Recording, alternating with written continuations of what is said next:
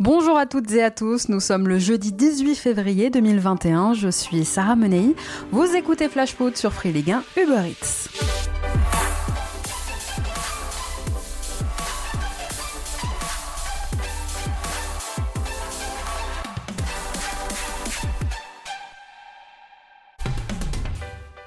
Voulait voir plus de jeux, de meilleures intentions, des milieux plus hauts. Le message de Nasser Largué à ses joueurs est passé. L'Olympique de Marseille s'est imposé hier soir 3 buts à 2 contre l'OGC Nice, match en retard de la 11e journée de Ligue 1. Et plus que le résultat, c'est un vent de fraîcheur qui a soufflé hier soir sur la pelouse du Vélodrome.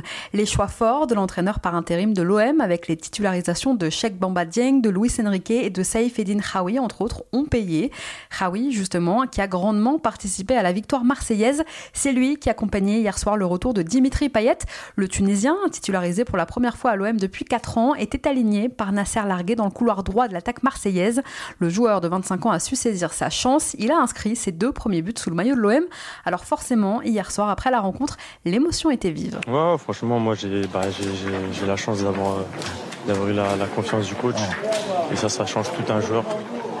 Et euh, ce soir, je lui ai rendu sur le terrain et franchement, c'est bon, les deux buts sont superbes. Je vois, tu, tu vas les, les, revoir toute la nuit, je suppose. Ouais, là, je vais savourer avec ma famille, mes, mes amis, franchement, avec ma femme. Ouais, c'est fort, c'est fort pour toi, je sais que c'est fort. Ouais, c'est incroyable. C'est fort.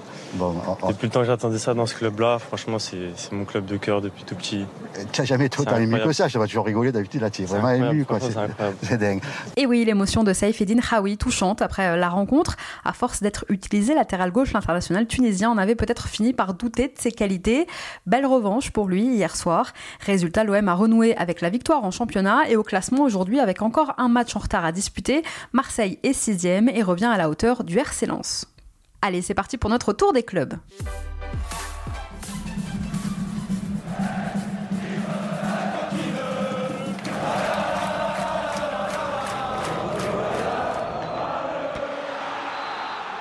On commence par Angers, où Stéphane Moulin ne dirigera pas les entraînements en cette fin de semaine, puisque l'entraîneur du SCO, testé négatif au Covid, mais cas contact, a été placé à l'isolement jusqu'à samedi, veille du match d'Angers à Strasbourg.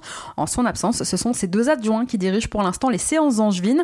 Moulin sera de retour sur le banc dimanche à Bordeaux maintenant, après avoir discuté il y a quelques semaines avec le capitaine Laurent Koscielny et avec Paul Bice, les dirigeants bordelais ont rencontré mardi l'ensemble de l'effectif bordelais pour aborder avec lui l'épineux sujet de la baisse des salaires. Le PDG des Girondins, Frédéric Longuepé, a demandé aux joueurs de réfléchir entre eux, de voir quels efforts pouvaient être faits dans le vestiaire des Bordelais. Les négociations vont ensuite se dérouler au cas par cas, joueur par joueur. Je vous rappelle que début janvier, Longuepé avait annoncé que le déficit des Girondins pourrait atteindre les 80 millions d'euros en fin de saison. Prêté à Brest jusqu'à la fin de la saison, John Lucas aurait voulu affronter demain l'Olympique lyonnais dans le cadre de la 26e journée de Ligue 1. Demande refusée en raison d'un accord convenu entre les deux clubs. Pourtant, cette semaine, dans les colonnes du Progrès, le milieu de terrain brésilien expliquait qu'il avait même écrit à Juninho pour demander une dérogation. Demande refusée. Alors si demain soir John Lucas sera bien présent à Francis Leblé, il devra s'asseoir en tribune. À Dijon, maintenant, Frédéric Samaritano exclu en fin de rencontre contre Nîmes dimanche dernier a écopé hier d'un match de suspension qu'il purgera dès ce week-end contre Lens dans le cadre de la 26e journée. Prêté, lui, avec option d'achat par le Paris Saint-Germain, Arnaud Kalimwendo s'est vite imposé à Lens. Déjà auteur de 4 buts en Ligue 1, le jeune joueur de 19 ans s'épanouit sous les ordres de Franck Hayes. Il a convaincu les dirigeants lensois qui voudraient le garder à l'issue de son prêt. Cette semaine, les agents de l'attaquant, donc Kalimwendo, étaient à la Gaillette où ils devraient entamer des discussions avec la direction du RC Lens. Après la belle soirée du Paris Saint-Germain à Barcelone mardi, Lille, deuxième représentant français sur la scène européenne, espère lui aussi s'imposer ce soir. Opposé à l'Ajax Amsterdam en 16e de finale allée d'Europa League, le LOSC retrouve un adversaire qui lui a fait beaucoup de mal la saison dernière en phase de groupe de Ligue des Champions. Alors pour affronter l'Ajax, Christophe Galtier devrait aligner un 4-4-2 ce soir avec Mike Maignan dans les cages. Devant lui, une défense à 4 avec Zeki Celik, José Font, Sven Botman et Reynildo. Au milieu de terrain, place à un duo assez inédit face aux suspensions de Benjamin André et de Sheka, eh bien Galtier devrait miser sur la paire Renato Sanchez, Boubacari, Soumaré dans l'axe. Sur les côtés, Jonathan Bamba et Timothy Wea pour alimenter le duo Jonathan David, Youssouf Yazice en pointe. Toujours en phase de reprise, Bouraki Elmaz est indisponible pour cette rencontre. Et en face, Eric Ten Hag, l'entraîneur de l'Ajax, sera lui privé d'André Onana, son gardien, qui a été suspendu un an par l'UEFA pour violation des règles antidopage. Et sa recrue hivernale, Sébastien Allaire, n'est-elle pas inscrite sur les listes et donc pas autorisée à l'air à jouer euh, la Ligue Europa cette saison Incroyable oubli qui devrait bien arranger les Lillois. Retour en Ligue 1 à Lorient, Trevor Chaloba, le milieu de terrain prêté par Chelsea au Merlu, sera suspendu pour le match en retard face à Nîmes qui se jouera mercredi prochain. Après avoir écopé dimanche à Monaco d'un troisième carton jaune en moins de 10 rencontres, Chaloba est donc suspendu. On continue notre tour des clubs dans un instant, mais avant ça, c'est l'heure de notre déclat du jour. Et aujourd'hui, eh bien, il est signé Erling Haaland. C'est mon cœur qui parle. Et vous avez un chef d'espoir qui est notre retenue.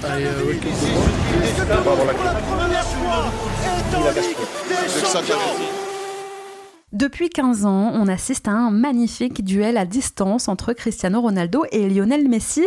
Et si cette semaine de Ligue des Champions avait donné naissance au duel de la prochaine décennie?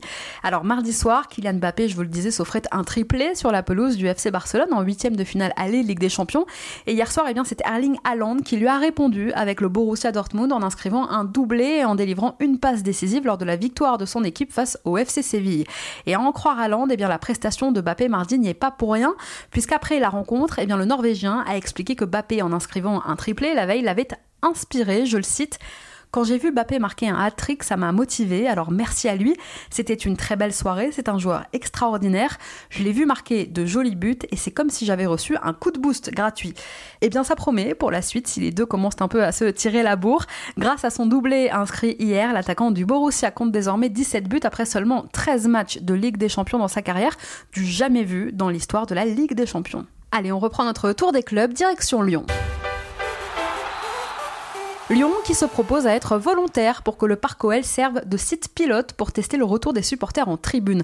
Alors qu'une série de concerts est prévue, ce seront des tests à Paris et à Marseille pour le début du printemps, eh bien Lyon est en contact actuellement avec le gouvernement pour être pilote de test du retour donc de public dans les stades à Metz en fin de contrat au mois de juin prochain. Frédéric Antonetti va prolonger.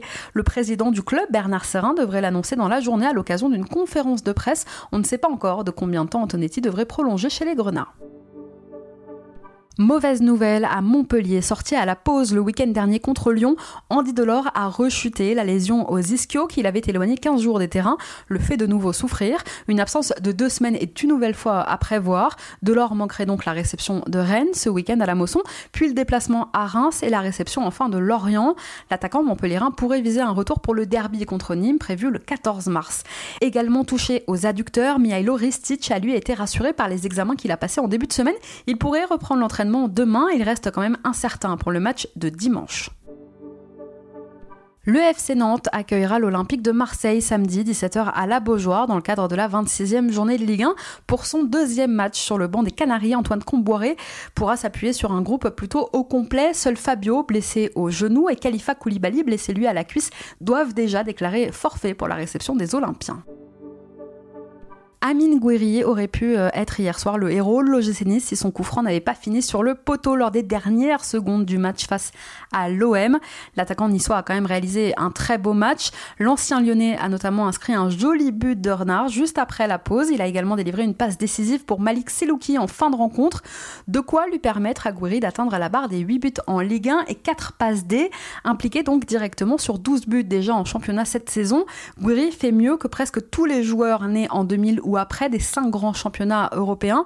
À vrai dire, il n'y a qu'un seul joueur qui fait mieux, on en parlait euh, tout à l'heure, c'est Erling Haaland. Et oui, pas des moindres, le cyborg du Borussia Dortmund est lui impliqué sur 18 buts en Bundesliga depuis le début de saison. C'est donc un peu plus que Gouiri, mais c'est déjà une très belle stat, très flatteuse pour le Niçois.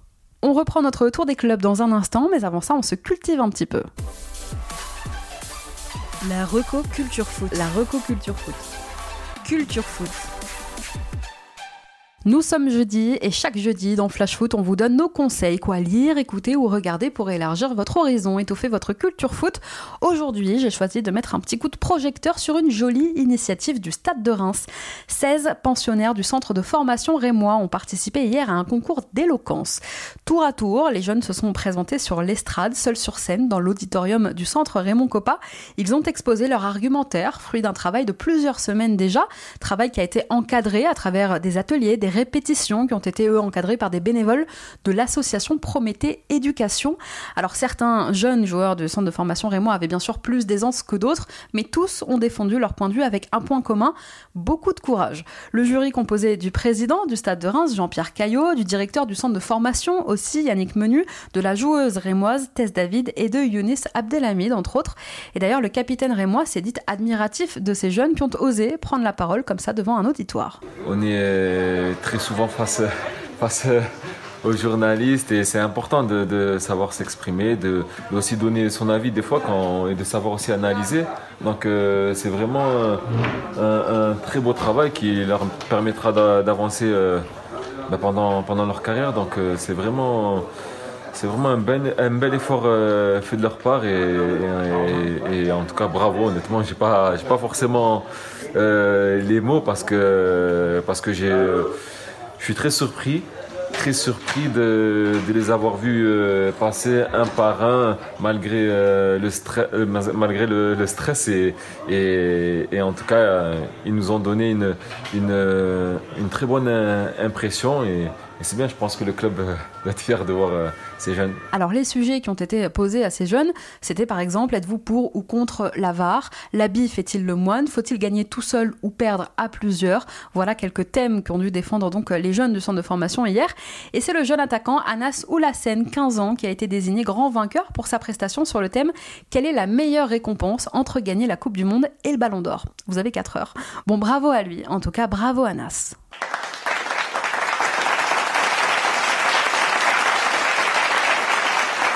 Allez, on reprend notre tour des clubs, direction les Costières cette fois, direction Nîmes. Nîmes qui devra se passer de Naomichi Ueda, le défenseur central japonais, pour affronter Lorient mercredi prochain. Je vous en parlais tout à l'heure, c'est un match en retard de la 21e journée de Ligue 1. Ueda, arrivé en janvier, n'était pas qualifié à cette époque. Il ne pourra donc pas être aligné la semaine prochaine face au Merlu dans un match très important dans la lutte pour le maintien. Le japonais ne sera pas le seul absent à déplorer puisque Zinedine Ferrat sera lui suspendu. Le Paris Saint-Germain a bon espoir de prolonger Kylian Mbappé. En fin de contrat, en juin 2022, Mbappé maintient le suspense depuis plusieurs semaines, pendant que l'agitation médiatique, particulièrement en Espagne, eh bien, continue autour de lui. Aujourd'hui, on apprend dans les colonnes de l'équipe que le club parisien se concentre donc à fond sur la prolongation de Mbappé et qu'il existe même un certain optimisme du côté du club quant à une éventuelle prolongation. Les discussions entre la direction parisienne et le clan Mbappé sont actuellement en stand-by, mais le PSG y croit et y croit d'autant plus après la belle soirée de mardi soir en Ligue des champions. Une autre pépite française attire tous les regards, c'est Eduardo Camavinga qui, comme Mbappé, semblait promis au Real Madrid. Sauf que depuis plusieurs mois maintenant, eh bien, le Bayern Munich travaillerait dans l'ombre pour tenter de le détourner des merengues. Lui aussi arrive en fin de contrat à Rennes en 2022. Et selon les informations du quotidien allemand Bild, les Bavarois seraient prêts à mettre le paquet cet été pour attirer Camavinga. Le président du Bayern, Karl-Heinz Rummenigge, adore Camavinga. Il serait prêt à signer un gros chèque pour satisfaire le stade rennais et l'inciter à lâcher sa pépite. À Saint-Etienne maintenant, titularisé pour la première fois lors du derby contre Lyon il y a quelques semaines, le jeune Lucas Gournadouat a profité de la première partie de saison très compliquée des Verts pour grappiller un maximum de temps de jeu. Ayant déjà pris part à 21 rencontres en Ligue 1, le milieu de terrain des Verts pur produit de la formation stéphanoise, serait sur les tablettes de Leipzig et de Chelsea. Lié à Saint-Etienne jusqu'en 2023, le joueur de 17 ans à peine pourrait aussi prolonger son bail avec les Verts, avec son club formateur. Les Verts qui voudraient cadenasser leurs joueurs évidemment avant l'arrivée des premières grosses offres. Merci à tous d'avoir été avec nous. C'était Sarah Menei. Vous écoutiez Flash Foot. On se retrouve demain pour évoquer ensemble tout ce qui vous attend lors de la 26e journée de Ligue 1.